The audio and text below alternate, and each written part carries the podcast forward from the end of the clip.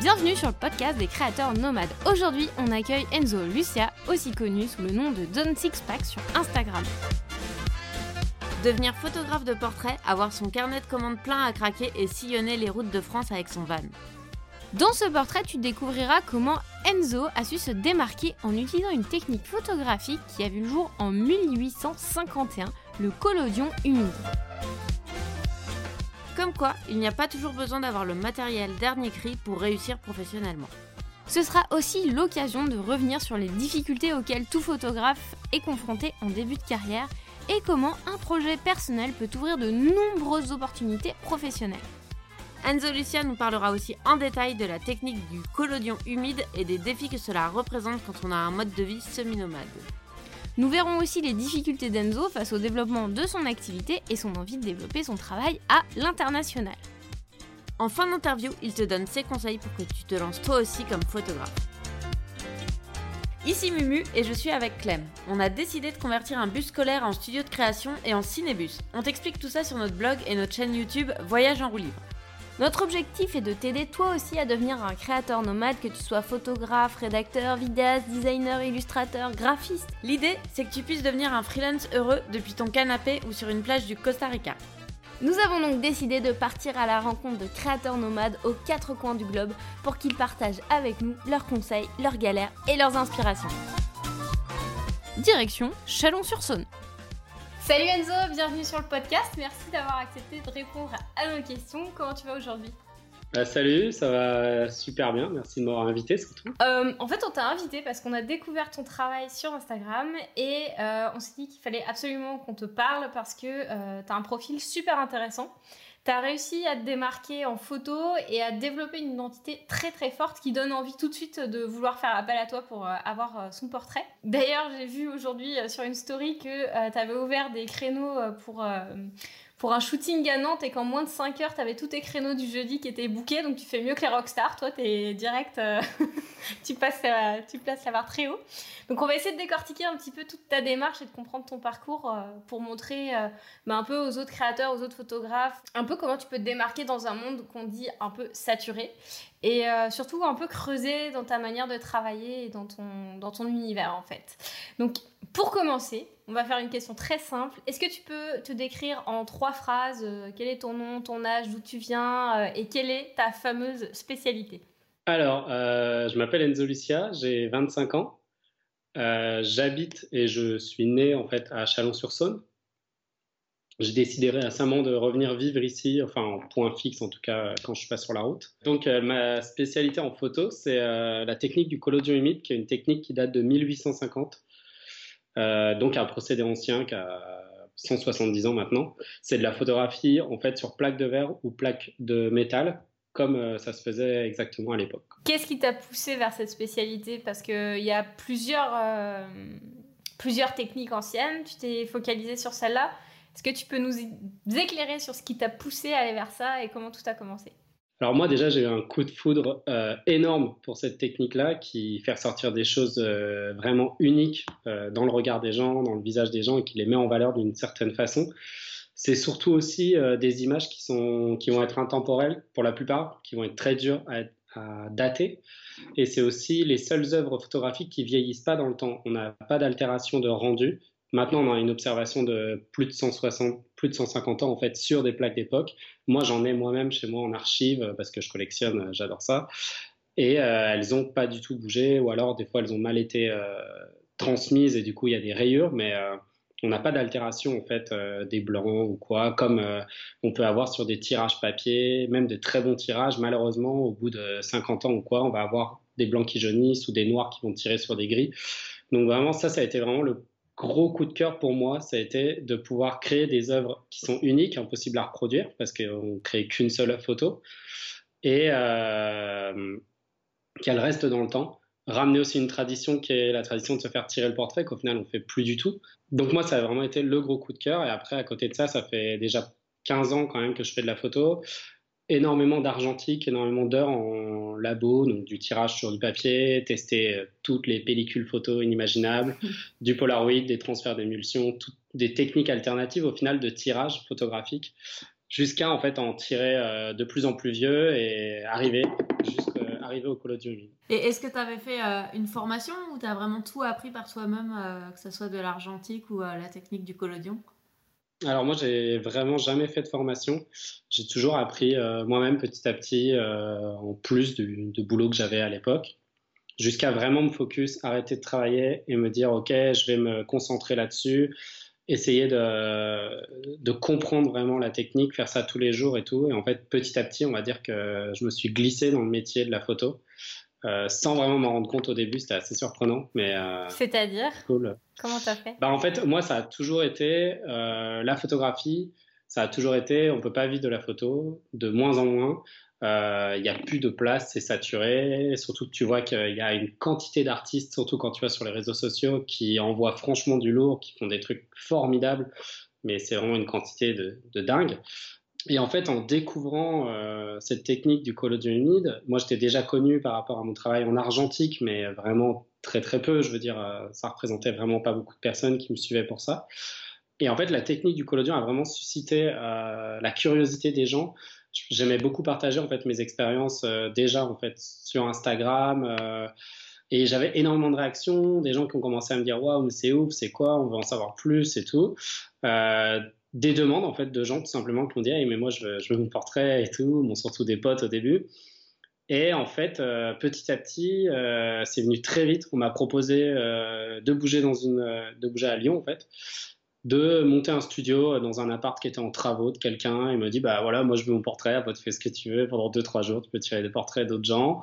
Euh, donc ça s'est fait, donc il y avait les échafaudages, c'était un bordel monstre. J'avais un appareil photo qui était complètement déglingué, que j'avais ramené de Montréal euh, parce que je, venais de rentrer de Montréal euh, quand j'ai appris à faire tout ça. Et j'avais ramené une chambre photographique que j'avais, que ma colocataire m'avait trouvé dans un lot de taxidermie. Enfin, c'est une histoire de, de ouf. Genre, c'est vraiment été le coup de chance que je trouve cette chambre parce que c'était complètement au-dessus de mes moyens. Et euh, j'ai commencé à m'en servir alors qu'elle était mais flinguée. J'avais mis du scotch et tout pour paquer des trous dans le soufflet. J'avais pas de trépied, donc c'était un escabeau le trépied. Donc ça, ça avait aucun sens, mais en tout cas ça marchait et j'arrivais à avoir un résultat cool. Ce passage à Lyon, il a suscité genre encore plus de demandes. J'ai eu des demandes pour aller à Rennes. Après, j'ai eu des demandes pour euh, bouger euh, à Lille. Je retourne à Lyon. Et en fait, petit à petit, j'ai fait OK. Là, en fait, on commence vraiment à avoir de plus en plus de monde qui s'intéresse. Là, ça serait cool de vraiment monter un studio, d'investir plus dedans, euh, d'arrêter d'être euh, gipsy à fond euh, parce que bah, voilà, je savais pas trop si vraiment j'allais continuer de faire ça ou pas. Et là, vraiment, je me suis dit, ouais, c'est trop bien en fait, faire un studio qui va aller sur la route et tout. Et en faisant des recherches, j'ai fait, mais c'est énorme, en fait, ça existait déjà en 1860. Et la personne que tu as rencontrée avec son son appartement qui te l'a prêté comme studio, tu... c'était quelqu'un qui te suivait? Comment ça s'est passé? Ouais, alors c'est une amie, euh, c'est une amie en fait de potes en commun euh, qui, euh, qui, qui doit avoir, je sais pas, 35 ans maintenant, et qui suit mon travail. et j'avais shooté, en fait, j'avais shooté la fille d'un pote à elle, et, et du coup, elle a fait, ouais, moi je veux que tu viennes, ouais, c'est ça. Et ça s'est vraiment fait naturellement, quoi. Moi, je trouvais ça cool. Je fais, OK, let's go, on va faire ça dans un appart, c'est drôle. Euh, et, en vrai, c'était ouf, quoi. C'est trop bien. Et qu'est-ce qui, à ton avis, donne envie aux gens qui se font tirer le portrait d'avoir leur, euh, leur plaque et d'être photographiés par toi? Euh, bah, Déjà, je trouve que la démarche de base, au début, j'étais en mode genre, est-ce que les gens vont vraiment passer le cap et se dire, OK, je vais m'offrir une photo de moi? Donc, un portrait, c'est quand même quelque chose qui, voilà de nos jours, on hésite à faire parce que c'est, je sais pas, c'est un peu dur de se dire, ouais, je vais faire une photo de moi, euh, quoi. Et euh, donc, je pense que le fait de se dire, ça va être une œuvre qui est unique, que je vais éventuellement transmettre, euh, les gens vont la garder peut-être chez eux un moment, puis l'offrir plus tard ou directement l'offrir. C'est des choses qui vont rester, qui vont montrer des choses très particulières dans le visage des marques, par exemple, si on a des cicatrices ou même des taches de rousseur qu'on va pas voir euh, certains moments de, l'année. Par exemple, l'hiver, on les voit pas trop les taches de rousseur. Moi, si je te shoot avec la technique, on va vraiment avoir une explosion des taches de rousseur. Ça réagit en fait avec les pigments de la peau euh, brun et c'est assez extraordinaire en fait. Ça, vient chercher vraiment des détails assez dingues. Moi, j'ai une installation qui est très particulière. Euh, d'éclairage et euh, c'est un combo un peu éclairage et de recettes chimiques que j'utilise qui va euh, fixer des choses dans le regard qui c'est assez intense. il y a aussi un côté expérience. Moi, j'aime bien prendre le temps avec chaque personne d'expliquer euh, de A à Z euh, comment on va commencer la photo, comment ça va se passer. On va préparer la plaque ensemble, on va la développer ensemble et on va la voir apparaître. Donc c'est vraiment assez unique au final toutes ces étapes-là. De revoir ce procédé en marche c'est quand même carrément cool. Les appareils photo, c'est quand même, j'utilise un appareil qui est de 1910. Donc c'est quand même chouette de se retrouver en face de ça. ça souvent la réaction des gens c'est waouh c'est assez imposant mais c'est trop bien quoi ils veulent voir à l'intérieur j'aime bien montrer parce que en fait dans une chambre photographique on se met le drap par dessus et on voit absolument tout à l'envers mm. si moi je vais en bas ça va en haut mais je vois ta tête aussi en, à l'envers donc c'est assez unique euh, de voir de voir en fait euh, le pré-focus euh, là-dessus quoi donc il y a un côté vachement expérience en plus de repartir avec son portrait. Parce qu'en fait, c'est vraiment une expérience complète pour le client euh, qui, qui n'est pas juste euh, bonjour, je voudrais une photo pour mon LinkedIn. Ouais, c'est vraiment, tu les fais passer de, de, de l'apprentissage, de l'expérience, puis après, ils ont un objet unique qui va durer dans le temps, un peu comme une empreinte indélébile euh, de leur passage, si on peut dire ah, ça. C'est exactement ça. Ouais. Tes clients, ils te, ils te choisissent euh, pour euh, l'expérience autant que pour le résultat, j'imagine, d'avoir le portrait, ils veulent un petit peu... Euh, je pense de plus en plus, ouais. j'essaye de partager de plus en plus sur les réseaux sociaux, d'expliquer en tout cas et de montrer aux gens que voilà, bah, je fabrique mes chimies, que si tu viens, on va faire ça, ça, ça ensemble. Je pense que maintenant les gens le comprennent vraiment et le voient en fait. Il y a aussi beaucoup de bouche à oreille quand je vais dans des villes et tout et que je repasse dans les villes. J'ai vraiment des gens qui font ouais, j'ai un pote qui est passé, tac, j'ai pris rendez-vous et tout. Donc Ouais, je pense que c'est il y a des deux en tout cas. Et euh, tu nous disais là que justement tu avais euh, un, équipement qui était assez conséquent, euh, en, tout en déplaçant dans les villes et tout. Comment ça se passe? Parce que j'imagine que ça doit pas être simple à transporter tout ça. C'est du vieux matériel aussi qui est fragile. comment tu gères ce, ce côté-là? Alors, euh, c'est une sacrée organisation en fait. Chaque arrivée dans une ville, c'est une, une, sacrée logistique. euh, souvent, les endroits qui m'accueillent s'en rendent pas du tout compte.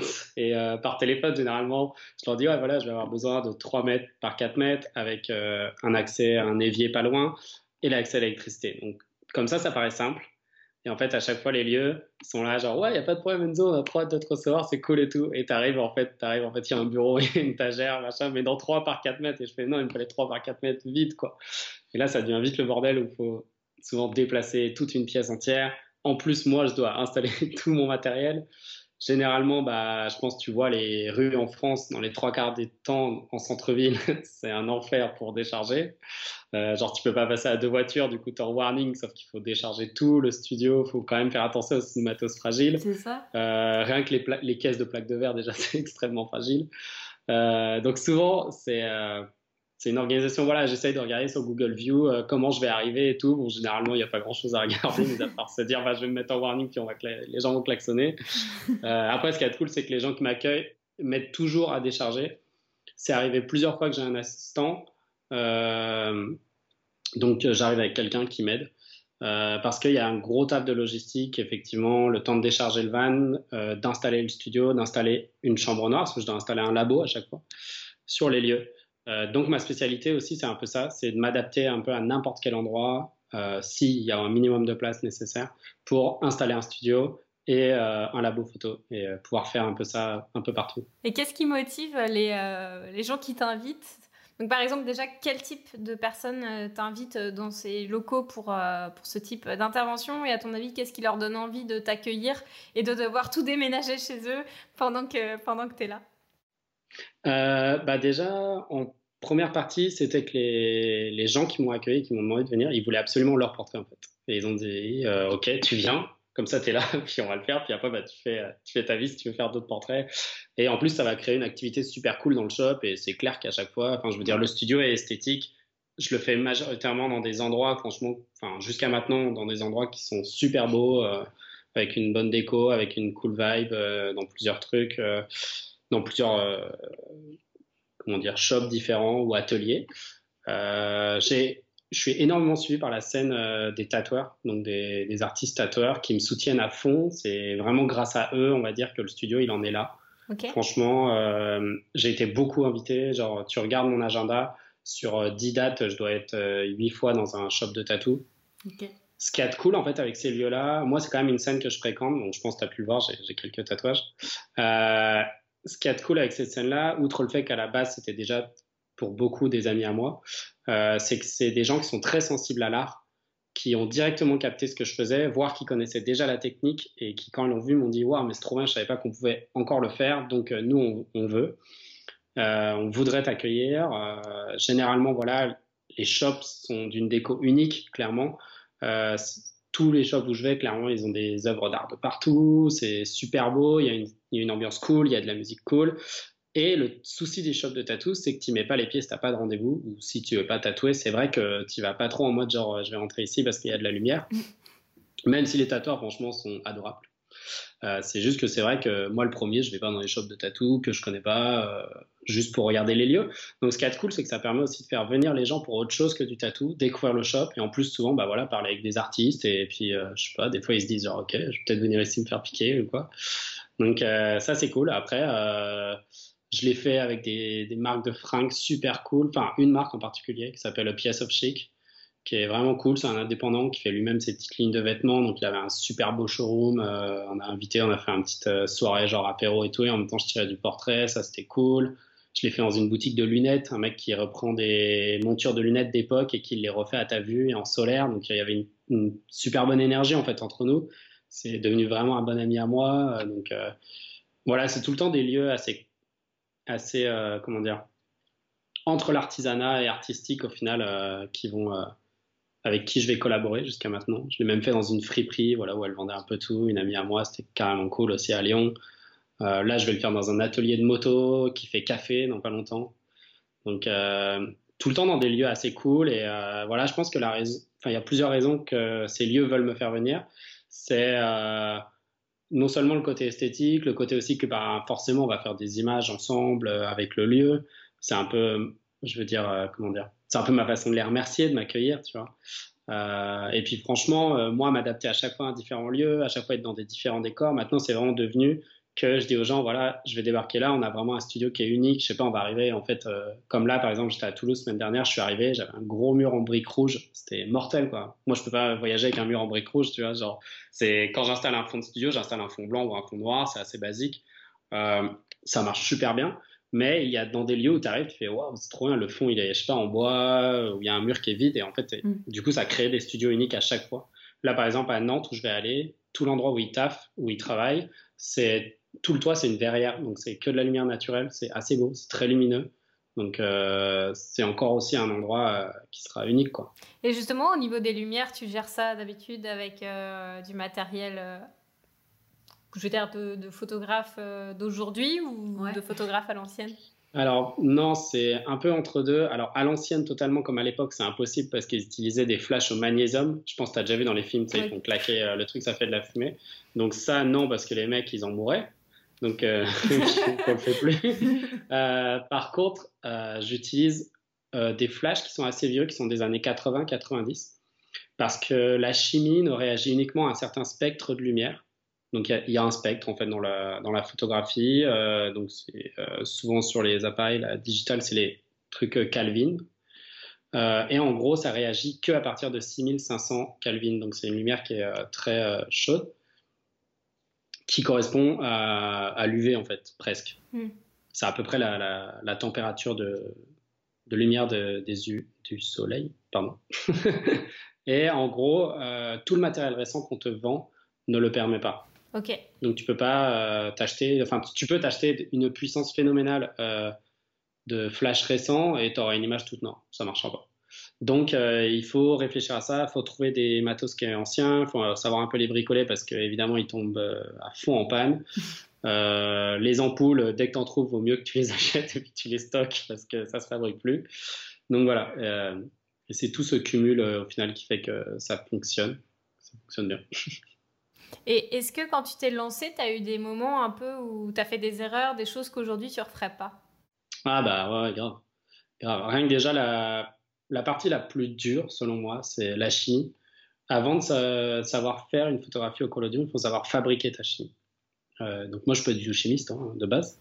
J'ai euh, donc voilà, t'étudies un peu qu'est-ce qui se fait comme formule. Des formules, il en existe plein.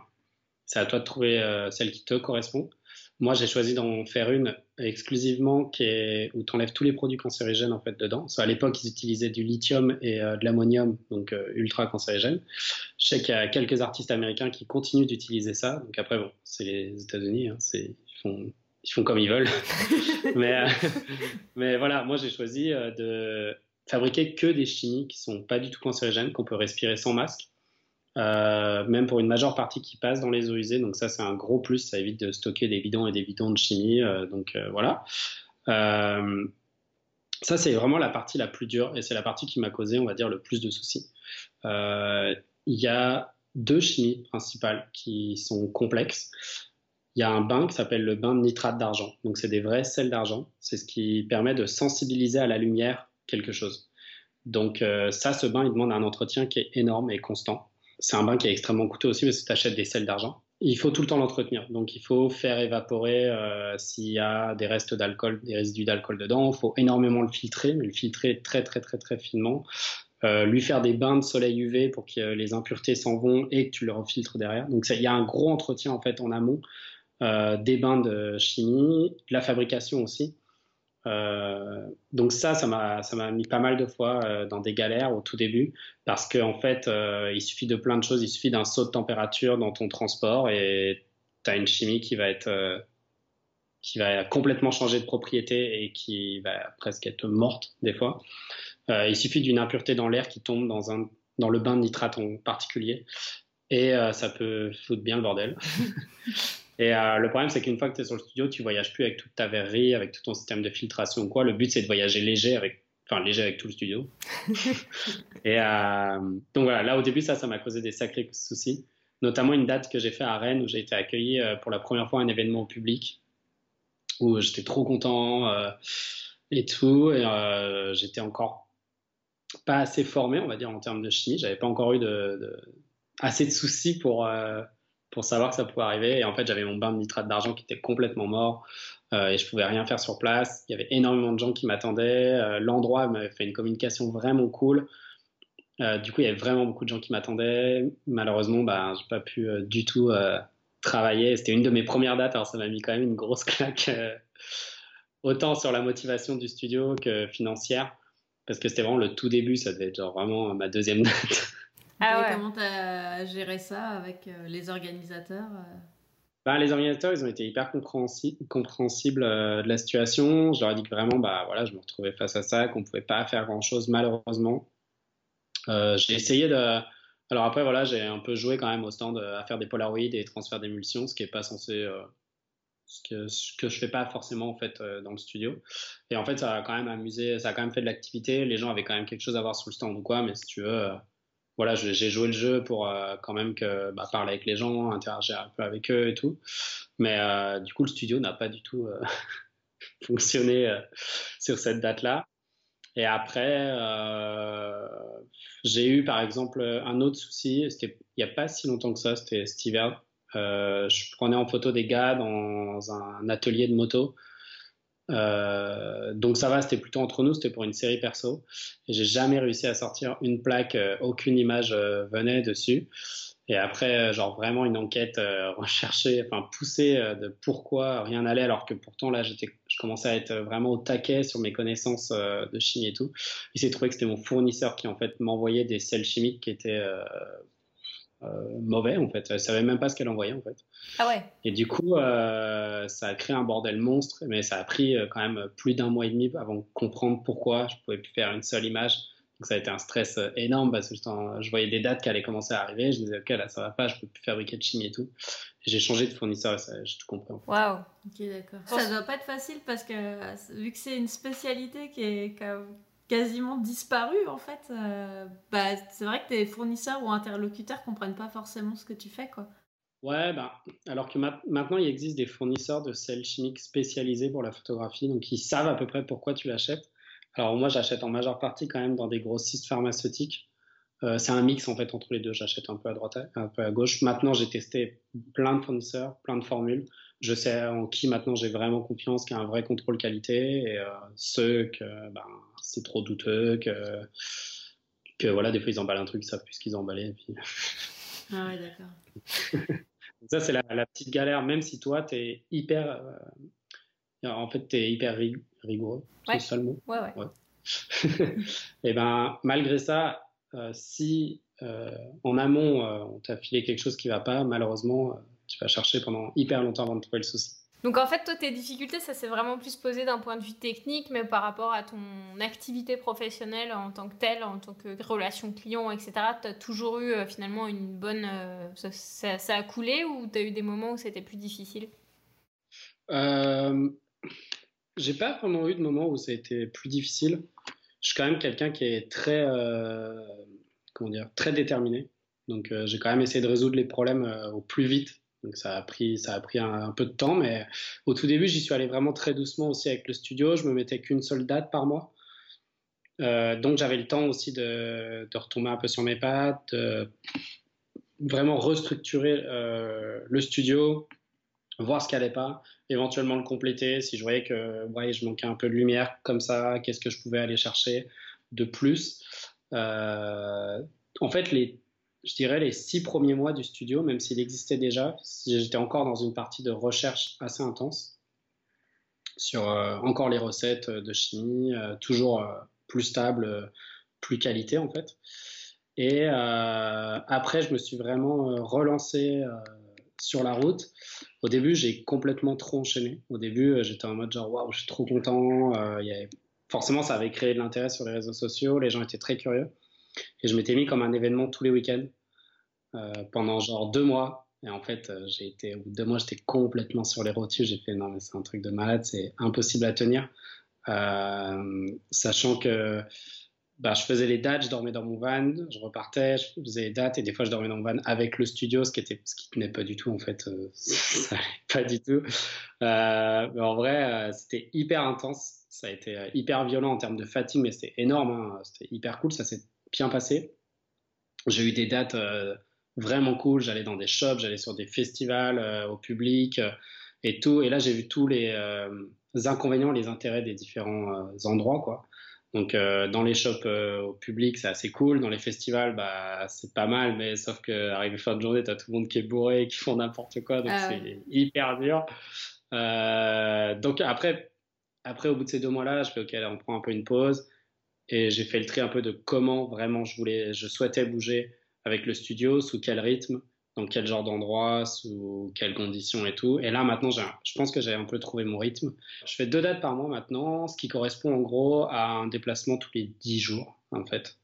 Donc, euh, ça me laisse euh, maintenant, j'ai environ, pour préparer une date de trois jours, j'ai environ trois à quatre jours de préparation. Donc, de chimie, de découpe de plaques. Euh, il y a toujours des choses à réparer, il y a toujours des choses à, à nettoyer, des choses à retrouver aussi, des pièces détachées, des machins. Donc en gros, j'essaye de faire ça, voilà, une, euh, deux dates par mois. Je pense que c'est pas mal. C'est ce qui se passe en tout cas là pour le, le retour du studio de septembre jusqu'à fin décembre. J'ai des dates vraiment euh, tous les euh, dix jours à peu près. Il y a juste des fois où ça va vraiment s'enchaîner à 3-4 jours près parce que par exemple, quand je vais faire Lille, je vais aller à Bruxelles vu que je suis à côté. Je continue, ça m'évite de faire des allers-retours. et c'est tout, voilà. Il va y avoir aussi un petit Lyon-Annecy parce que c'est à côté donc, tu essayes de, de booker au mieux. Après, c'est hyper dur en organisation parce qu'il faut que les lieux soient disponibles quand les dates se suivent euh, et tout. Donc, il faut bien créer l'agenda, savoir à quelle heure toi tu vas arriver exactement avec le véhicule sur les horaires du lieu, que tu vas pouvoir décharger, qu'ensuite de ça, il faudra mettre le van quelque part.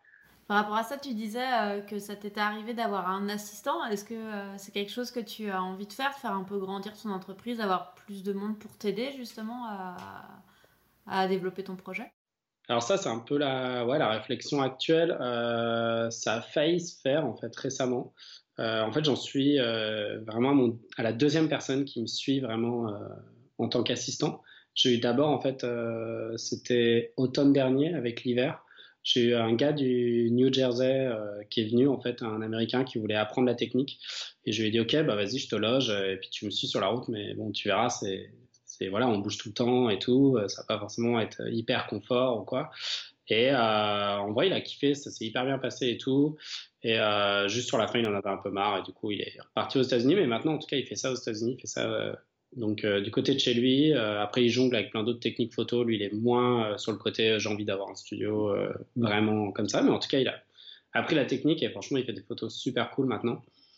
ça fait carrément plaisir. Et après, j'ai récemment, c'est mon meilleur ami en fait, Valérian, qui lui fait de la photographie argentique. Et là, pour le coup, il habitait avec moi pendant ces 4-5 derniers mois. Donc on a vraiment énormément bossé ensemble sur euh, le studio, sur sa communication, sur sa façon de s'organiser. Euh, lui, il est beaucoup plus à l'aise en fait sur les ordinateurs, euh, sur l'orthographe aussi, parce que moi, je ne sais pas du tout écrire. Les gens qui me suivent, à mon avis, vont, vont bien rigoler. J'écris vraiment mal, genre tous mes posts, il y a des fautes et tout. Donc, donc voilà, il m'a beaucoup aidé sur cette partie-là. Et je lui ai dit, ok, je te forme si tu veux pour en shooter en fait, pour shooter des plaques. ça pourrait être nice que de temps en temps on puisse bosser vraiment à deux sur des événements et tout, et se libérer plus de temps à deux, quoi. Et euh, donc, il a essayé, et euh, il trouve ça trop dur, il veut pas, il veut pas en faire plus. Alors, peut-être qu'il voudra s'impliquer un peu plus plus tard, mais en tout cas, lui, ça lui plaît de s'occuper de la partie un peu logistique euh, pour le moment, donc il m'aide à distance, parce que maintenant, il est parti vivre à Bordeaux, donc c'est assez loin de chez moi. Euh, et il me rejoint sur certaines dates. Par exemple, à Toulouse, là, il m'a rejoint, il m'a grave aidé pour monter le studio, il m'aide des fois pour vernir des plaques. En fait, il y a plein de gestes qu'il sait faire qui, moi, me fait gagner un temps de malade mental. Euh, il m'aide. Alors après, euh, voilà, je brusque pas non plus le truc, euh, mais, mais en tout cas, il sait qu'il est le bienvenu pour le studio, il sait qu'il y aura quelque chose à faire pour lui. donc après, ça, c'est à voir. Après, est-ce que je vais former d'autres gens tu désespères pas de le convaincre de t'en rejoindre Non, non, bah, en fait, je sais, je sais voudra pas shooter, en fait. Donc, euh, et ce qui est pas si grave, parce qu'au final, euh, je pense que les gens viennent me voir moi pour la photo. Euh, après, comme il m'a déjà expliqué, il kiffe en fait juste la vie du studio, l'installer, les gens qu'on rencontre, toutes ces choses qu'on met en place, et puis toutes les choses que je souhaite mettre en place, parce que j'ai plein d'idées, j'ai plein de choses que, qui, arriveront petit à petit. Sauf que je suis tout seul, c'est assez dur. Et grâce à son aide, au final, on développe beaucoup plus de choses qui vont beaucoup plus vite. Rien que pour le booking du studio, avant, je répondais absolument à tous les messages des gens, à toutes les demandes, de répéter tout le temps les mêmes choses, de voir avec eux quand est-ce qu'ils sont disponibles et tout. Et ça, ça prenait un temps qui était monstrueux. Et lui m'a installé en fait euh, ben, un système de réservation qui s'est mis sur mon site. On l'a testé, on a fait le lancement hier d'ailleurs pour, les, pour Montpellier et euh, Nantes. Et en vrai, bah, là, c'est une charge de travail qui est énorme, qui, qui m'a libéré, euh, chose que moi, faire mon site internet, clairement, je ne sais pas le faire. Donc, donc voilà, c'est ça, par exemple, moi, ça me fait gagner un temps de dingue. Et en plus, les gens sont autonomes, ils ont toutes les informations. Au final, on se retrouve à se rendre compte qu'ils n'ont pas forcément besoin qu'on s'échange 10 messages pour savoir quel dispo j'ai, quand eux, ils sont dispo. Enfin, ça, c'est cool, quoi. Ouais, bah, à partir d'un moment, il euh, faut commencer à un peu automatiser certains trucs et essayer de bah déléguer. Ouais, ouais, euh. sauf qu'au tout début, tu t'en rends pas trop compte et après, bah, tu te retrouves avec des listes de demandes et de messages euh, interminables. Bah, après, c'est ça, quand, quand tu es rendu, tu es submergé de travail, après, c'est difficile de prendre le temps de déléguer, en fait, tu vois. ouais, ouais, ouais, c'est clair. c'est un, un, souci qu'on a aussi de réussir à voir, tu sais, quelles tâches tu mets de côté, quelles tâches tu gardes et puis on voit que tu as envie un peu de tu avais un peu envie de déléguer aussi la partie shoot à, à, Valérian, mais tu te dis en même temps, c'est aussi mon truc. Ouais, ouais, ouais. Bah, la partie, je pense que la partie shoot, c'est vraiment complexe de la déléguer en fait à, un autre artiste au final, parce que je pense que j'aimais vraiment ma façon de voir les gens, de voir mes images et tout. Donc vraiment, si c'était lui qui les, faisait, euh, je pense que ça serait, je sais pas, ça serait différent. Il faudrait que ça ait un autre nom, quoi. Ouais pourrais pas, euh, je pense pas que je pourrais euh, vendre ça en tout cas. Mais euh, par contre, de son aide et tout, je veux dire, il y a énormément d'artistes qui ont des assistants, c'est des tueurs. franchement, sans les assistants, il n'y a pas d'image. Quoi. Non, c'est sûr. Et justement, toi, parce que là, tu as vraiment un processus qui est quand même assez long. tu te déplaces vachement, tu as du matériel qui coûte super cher et tout. Comment tu gères justement pour que ça reste quand même euh, rendable pour toi de, faire tout ce travail-là et que ça soit euh, viable? Est-ce que au début ça a été difficile ou tu t'es assez vite retombé sur tes pattes? Euh, bah, Au début c'était pas si simple. Après comme je t'avais dit en fait au tout début je me suis bourriné à faire énormément de dates. donc du coup forcément tu fais énormément de dates, tu vois énormément de gens, tu photographies énormément de gens, donc forcément tu fais plein de portraits. Donc c'est cool. Moi j'ai un peu opter pour une autre logique de ce procédé-là. Je suis pas le seul, euh, je veux dire, je suis pas le seul dans le monde à faire ça. Il y a d'autres artistes qui font la même technique que moi. qui vendent leur travail à un prix qui est complètement différent du mien, beaucoup plus cher en fait. Donc ils ont accès à une clientèle qui est plus, on va dire, élitiste. Enfin, c'est ça, ça le mot. Donc ont plus de moyens en fait. Euh, donc, euh, je ne veux pas dire que mon travail vaut moins ou que leur travail vaut plus. Euh, c'est de l'art, hein. on le vend au prix, j'ai envie de te dire, qu'on souhaite. Moi, j'ai préféré le laisser accessible dans le sens où, déjà, je suis jeune. J'aurais voulu que si jamais j'étais pas photographe, que je puisse me le payer. et également, il y a le côté transmission que j'aime beaucoup, le côté expérience si tu le rends peu accessible, au final, tu vas acheter que des mecs qui ont, je sais pas, 40 ans et plus, enfin, du moins qui ont un confort de vie un très bon confort de vie. Moi, j'ai vraiment, euh, j'ai des gens qui viennent, enfin, de, qui ont 16 ans, 18 ans, 20 euh, ans avec leur argent, et j'ai les gens qui ont 50 ans, 60 ans ou quoi. Euh, je préfère rester sur cette gamme de prix accessible, faire vraiment, vraiment beaucoup de monde. Ouais, comme ça, tu as une variété de modèles vraiment importante, quoi. Ouais, en plus, c'est ça qui est cool. C'est que maintenant, j'ai vraiment, je pense, tous les profils de gens ça, c'est vraiment cool. C'est assez nice. Et en fait, c'est juste que moi, au lieu de faire trois portraits dans la journée, je vais en faire 15. Après, c'est mon rythme. J'adore ça, en fait, quand ça va vite, quand ça s'arrête pas du tout et que vraiment tu arrêtes ta journée, tu es démoli complet. Quoi. Mais, euh, et je sais que ces autres artistes-là, ils bossent plutôt avec euh, une personne. Ils font une personne à la journée, mais euh, ils, ont rentré presque autant que si moi j'en, j'en fais 15. Quoi. Ça, c'est une autre philosophie. je pense pas que j'en viendrai à là parce que ça m'intéresse moins j'ai ce côté studio ambulant qui, moi, me tient à cœur. En fait, j'adore ça, bouger dans des villes, dire, hey, je débarque, je suis là pendant 2-3 jours pour faire votre portrait. Euh, c'est trop cool, quoi. Je trouve que ça crée vraiment une bonne énergie. Euh. Donc, euh, effectivement, ça fait des frais qui sont énormes, surtout en déplacement, parfois en logement. Évidemment, bah, tu es tout le temps sur la route, donc forcément, tu manges tout le temps dehors. physiquement, c'est assez fatigant parce que c'est pareil, tu jamais chez toi, tu dors bah, soit dans le van, soit sur des cadapes euh, et tout. Tu arrives toujours un peu à bidouiller. Donc, euh, mais en soi, je veux dire, là maintenant, je peux vraiment le dire que je vis de ça. Donc ça, c'est super cool. Euh, et ça a été, on va dire, rentable relativement vite parce que le studio, il a quand même un tout petit peu moins de deux ans. Donc je veux dire, en tout cas, j'en vis et ça fait moins de deux ans qu'il existe le studio. Donc moi, je trouve ça hyper bien. En parlant de ça, quand tu as commencé justement à tes débuts, est-ce que par exemple ton, ton entourage était un peu frileux ou en mode mais t'es sûr que tu veux aller vers là? Est-ce que tu as eu des limites ou tu as plutôt été soutenu, encouragé Comment ça s'est passé pour toi? Euh, bah, Ça a été hyper complexe. Au tout début, euh, clairement, personne euh, y croyait vraiment dans ma famille. Mon frère, lui, il a tout de suite trouvé ça cool et tout, mais est-ce que les gens allaient vraiment passer le cap quoi? Et après, c'est surtout en montrant que je bougeais vachement que là, ils ont compris qu'effectivement, c'était que c'était un métier et tout. Quoi. On te dit plus euh, quand est-ce que tu auras un vrai travail? Non, non, non. Après, c'est surtout que dans ma famille, en fait, il n'y a personne qui bosse dans le milieu euh, artistique. Ils bossent tous dans, dans un garage, en fait, euh, automobile. Donc, bon, c'est une forme d'art, hein, parce que moi, tu me fais réparer un moteur, t'es sûr que je te l'éclate, mais... mais, mais, mais, ouais, non, c'était un peu particulier au tout début euh, et aussi qui comprennent la démarche et tout. Et maintenant, je peux vraiment dire que j'ai complètement leur soutien. Euh, enfin, vraiment, ils se posent pas de questions sur euh, comment je m'organise euh, ou quoi pour, pour continuer. Quoi. Et qu'est-ce qui t'a fait tenir face à ça? Comment tu t'es positionné Est-ce que c'est ta détermination? Est-ce que tu as eu des mentors aussi qui t'ont un petit peu aidé à trouver du soutien ou... La détermination, j'en ai beaucoup. Euh, c'est pas que je m'en fous un peu de ce qu'on me dit, mais si c'est si c'est mon idée que j'ai envie de le faire, franchement, je vais aller jusqu'au bout. Ça changera jamais. Euh, et après, moi, j'y croyais à fond. Hein. J'ai jamais douté euh, en ce projet-là.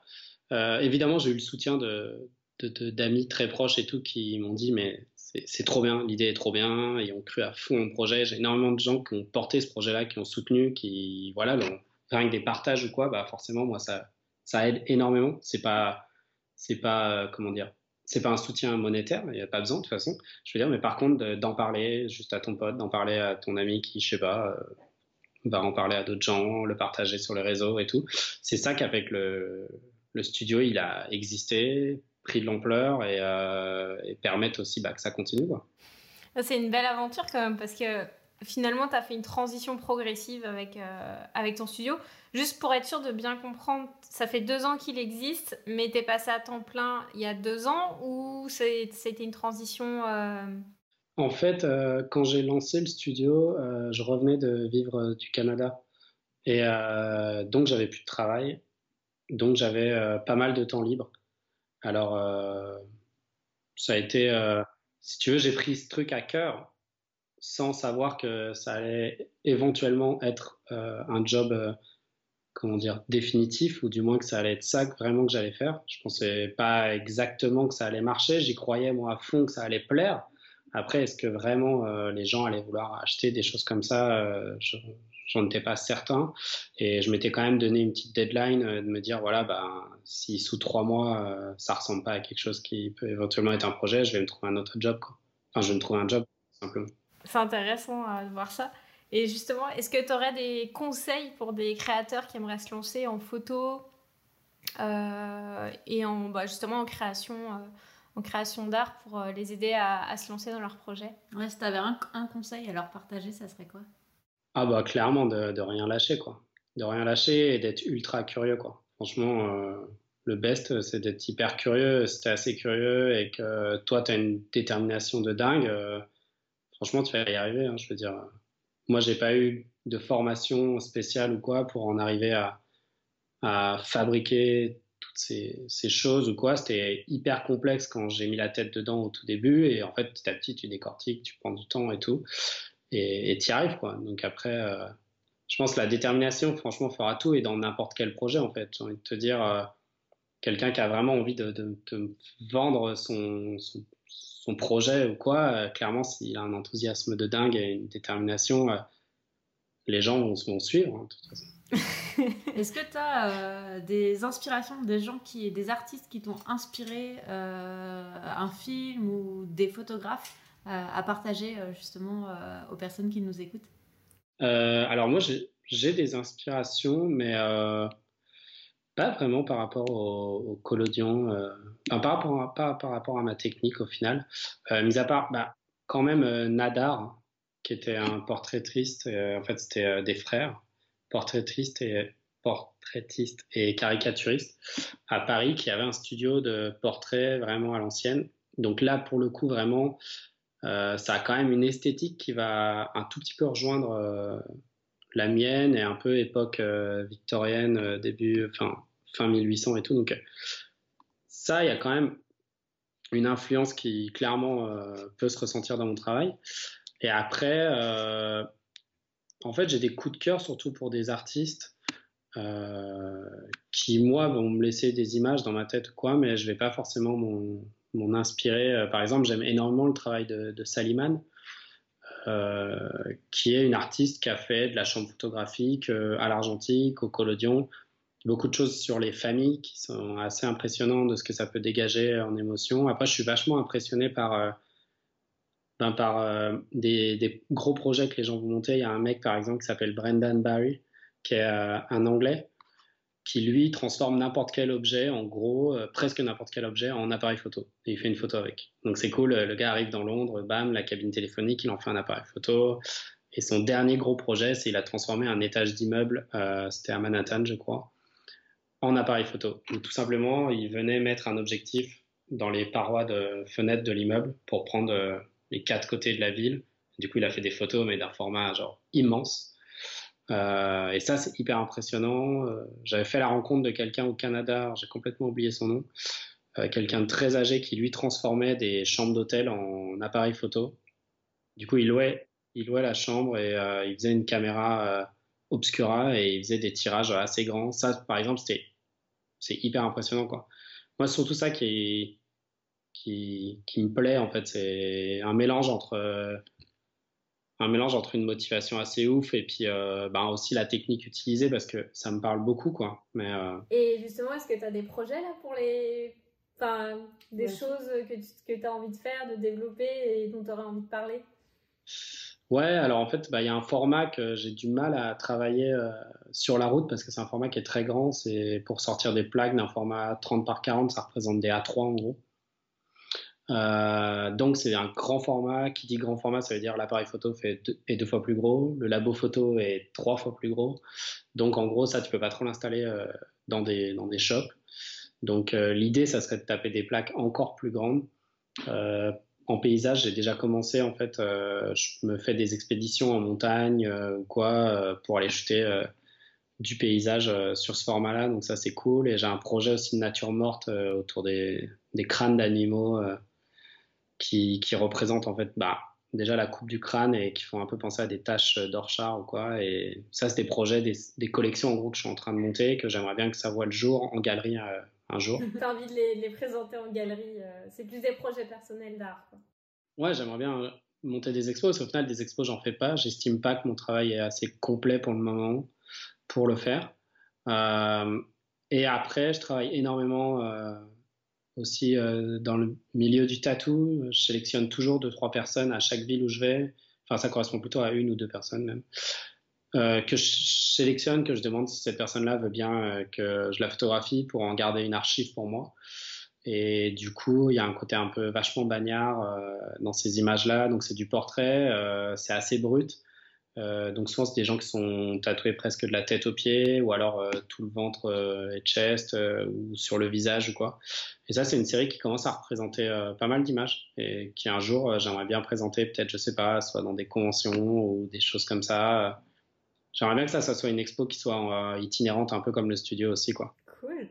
Toi, tu vas faire tout en mode itinérant. ouais, j'aime trop ça. Franchement, j'aime énormément voyager en fait de base. J'ai toujours fait ça. Euh, et en fait, je trouve ça trop triste de rendre euh, accessible une chose seulement à un lieu. Je veux dire, euh, je sais pas, si je suis sur Paris et que mon studio n'existe que sur Paris et que mes expos sont sur Paris, alors je pense, j'ai aucun doute, tu vois, je pense que ça marcherait, il n'y a pas de souci. Le problème, c'est que, ben, franchement, moi, avec l'expérience que j'ai du studio maintenant, euh, par exemple, Paris, c'est une ville, il y a une énergie de dingue, surtout artistique. Je rencontre tout le temps des gens de dingue. Les gens viennent looker, mais c'est incroyable, quoi. C'est vraiment, ils sont, ils sont chauds, quoi. Euh, J'adore bosser à Paris, mais par exemple, il y a des villes comme euh, Le Havre, Clermont-Ferrand, enfin des tout petites villes où j'ai eu des studios de ouf avec une ambiance de dingue, où les gens sont hyper accueillants euh, et ils sont hyper contents que toi tu viennes, en fait. Euh, aussi, ils sont hyper contents de te recevoir tous ces gens-là veulent pas forcément aller euh, vraiment dans les grandes villes. Euh, moi, c'est pareil. Euh, des fois, je veux dire, ça me saoule un peu d'être à Paris. je veux dire, tous les trois mois, c'est quand même fatigant, même si c'est cool. Et, et, en fait, c'est trop bien de le rendre accessible un peu à droite, à gauche sur des événements où des fois les gens vont pas forcément s'attendre à me voir.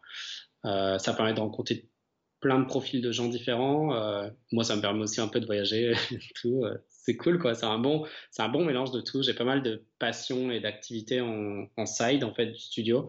Et toujours, j'essaye d'arriver deux trois jours avant, installer le studio, puis faire deux trois trucs avant euh, que j'ai envie de faire. Et pareil avant de partir ou de m'arrêter sur la route et tout. Ça fait des connexions partout, donc c'est trop bien. C'est des gens que tu revois, que tu rencontres, donc c'est.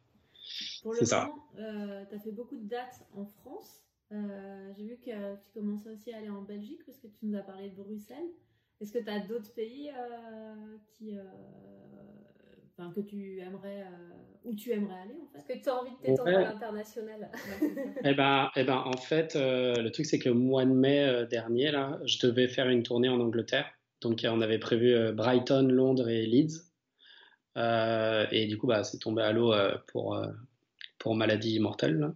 Et du coup, ça, c'est tombé à l'eau. Donc, c'était une tournée en Angleterre. Euh, moi, j'étais super chaud parce que j'adore l'Angleterre. Je trouvais ça trop bien.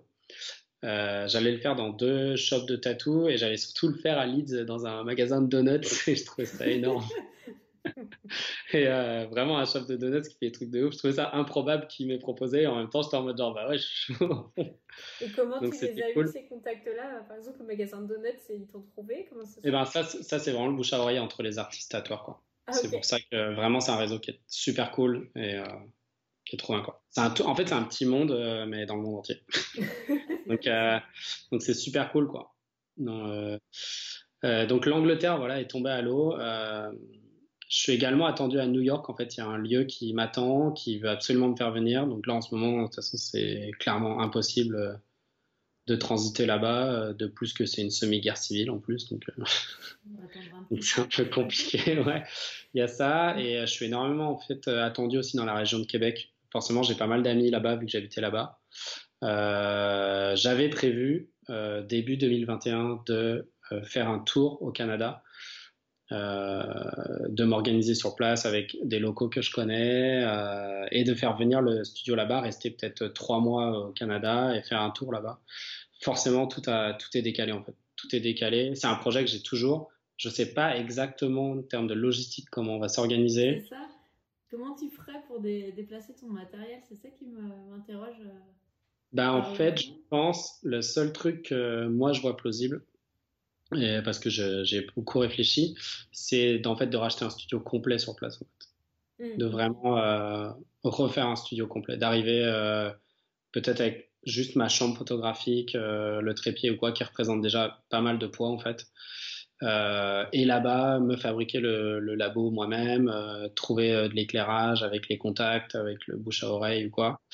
Euh, peut-être se faire prêter ou louer, avoir. C'est sûr que ce sera des projets qui vont être extrêmement coûteux où clairement je vais pas gagner d'argent. C'est presque impossible, sauf si je me fais financer par, euh, je sais pas, des, des organismes. Mais c'est des choses que moi je ne connais pas et, et, en fait moi tu me mets devant un dossier, c'est, je l'ouvre et je fais ouais, c'est compliqué. Et, du coup je préfère m'autofinancer pour tous mes projets.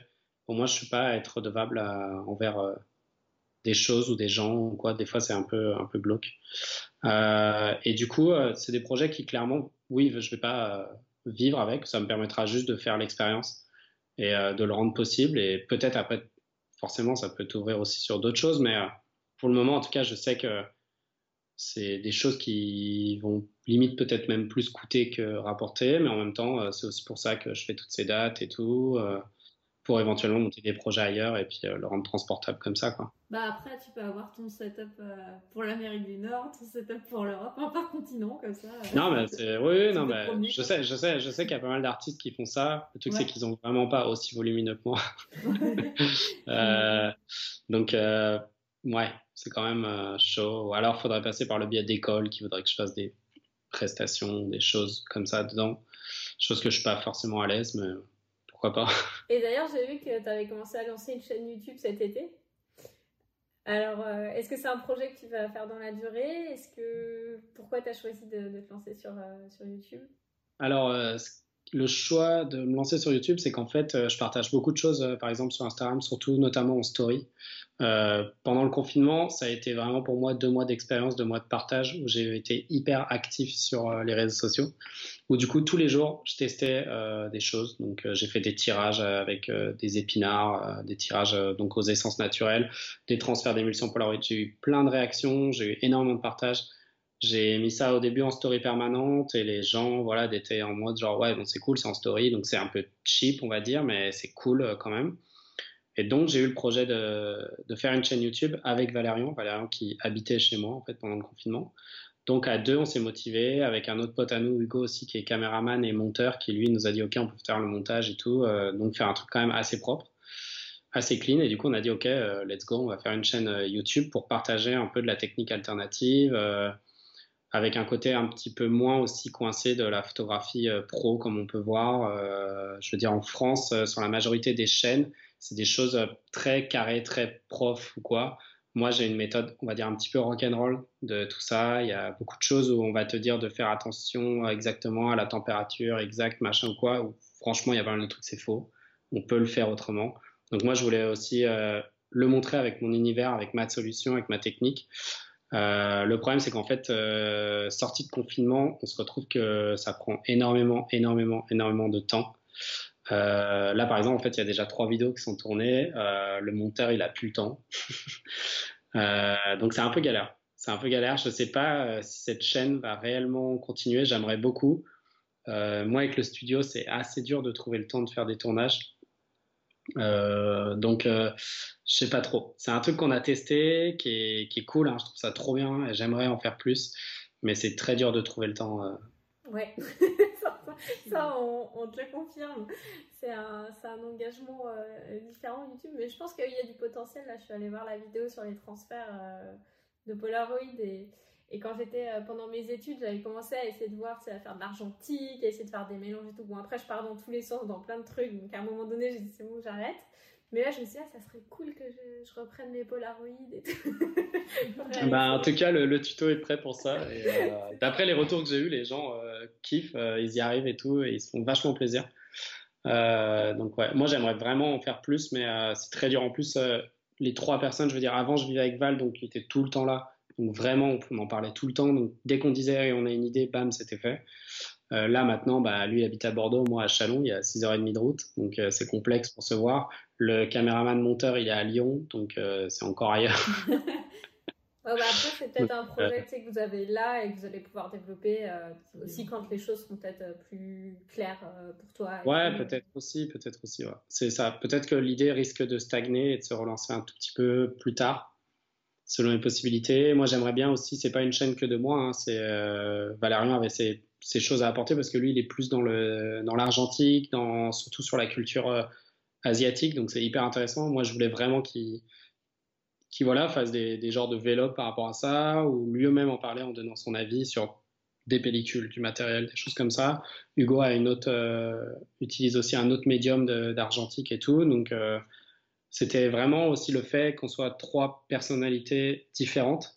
Moi, énormément sur les choses alternatives, en tout cas, et euh, eux deux sur des autres médiums argentiques, voire même Polaroid ou quoi, et que tout le monde, euh, qu'on nous voit interagir à tour, à tour de, de rôle. Mais euh, je trouve que c'est franchement pas facile, quoi. Le YouTube, YouTube game, ça prend du temps.